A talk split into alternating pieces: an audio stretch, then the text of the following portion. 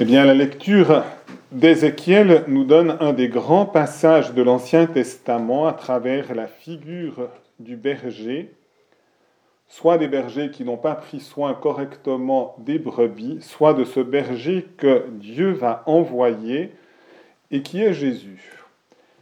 Et si nous sommes de véritables bergers, c'est parce que nous pouvons agir à l'égard des brebis qui nous sont confiées eh bien, à l'exemple de Jésus, l'unique bon berger de son peuple.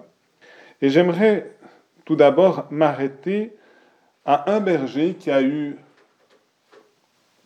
qui a dû prendre soin de deux brebis particulières, et je veux parler de Saint Joseph.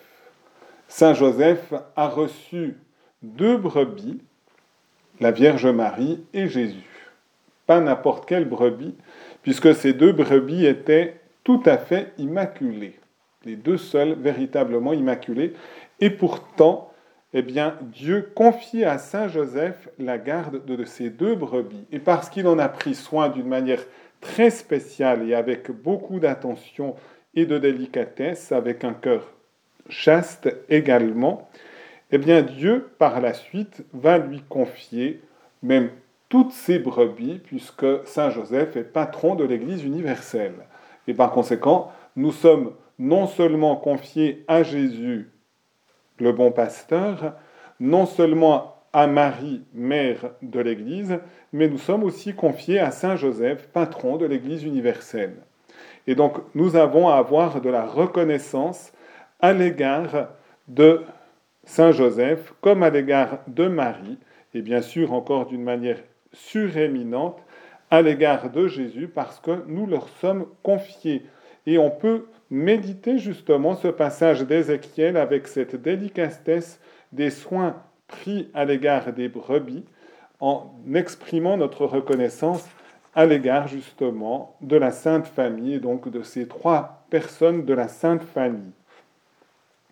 Nous pouvons du reste faire encore un lien avec l'évangile d'aujourd'hui parce que Jésus, en proclamant ces paraboles, a été aussi inspiré par la vie qu'il a menée au sein de la Sainte Famille.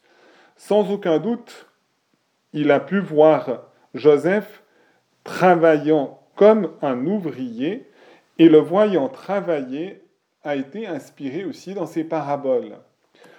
Peut-être que Joseph, au moins une fois ou l'autre, quand il y avait un peu plus de travail, a dû aussi embaucher des ouvriers dans son travail et Jésus a dû voir comment Joseph eh les embauchait.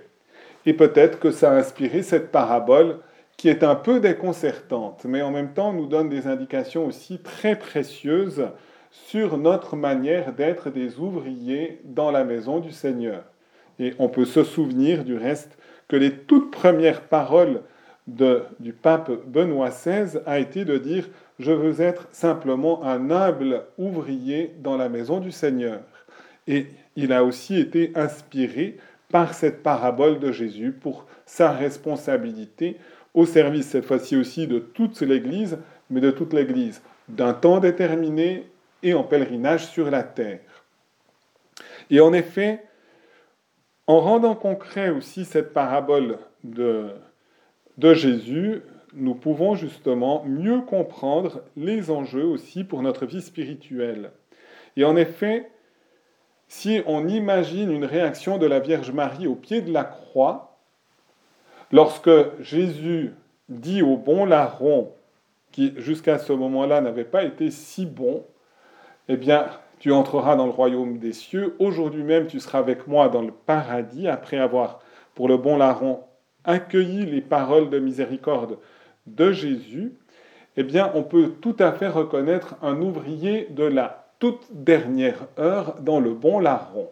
Il n'a pas travaillé bien longtemps, il a simplement accepté d'offrir ses souffrances sur l'autel de la croix.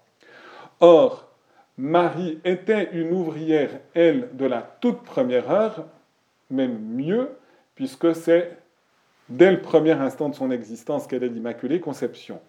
Or, on voit le contresens qu'on pourrait faire si tout d'un coup Marie avait réagi contre Jésus en lui disant, mais mon fils, imagine, moi, dès le premier instant, j'ai travaillé, travaillé d'arrache-pied à ton service.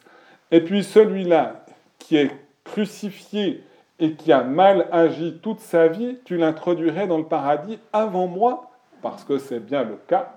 Le bon larron a été entraîné par Jésus dès le moment où il a souffert sa passion, il a expiré. Jésus le prend et l'arrache avec les autres âmes qui étaient captives dans les enfers pour l'entraîner au paradis. Marie devra encore attendre quelques années le mystère de son Assomption pour entrer dans la gloire. Mais Marie ne va pas contester la manière dont Jésus va agir. Marie va au contraire être reconnaissant à l'égard de Jésus en lui disant Quel bonheur que tu puisses agir et finalement arracher à la puissance du mal cet homme crucifié avec toi et de l'introduire immédiatement dans ton paradis. Et si nous travaillons, pour la plupart d'entre nous depuis longtemps, pour le royaume de Jésus, nous devons, comme Marie, être reconnaissants si d'autres ouvriers sont choisis, même à la dernière minute. Et si nous travaillons depuis longtemps, nous devons garder dans notre cœur ce souci que nous n'avons pas pour autant un droit au salut. Il reste toujours un don. Et s'il est toujours un don de Dieu, un don gratuit de l'amour de Dieu, notre cœur, justement, par la vertu d'espérance en particulier, restera ouvert à recevoir au fur et à mesure, encore des derniers instants de notre existence, ouvert à recevoir la grâce de Dieu. Et nous ne fermerons pas notre cœur à la grâce de Dieu si nous conservons le sens que toute notre vie est un don de la grâce divine et donc un don de la miséricorde du bon pasteur qui a été Jésus.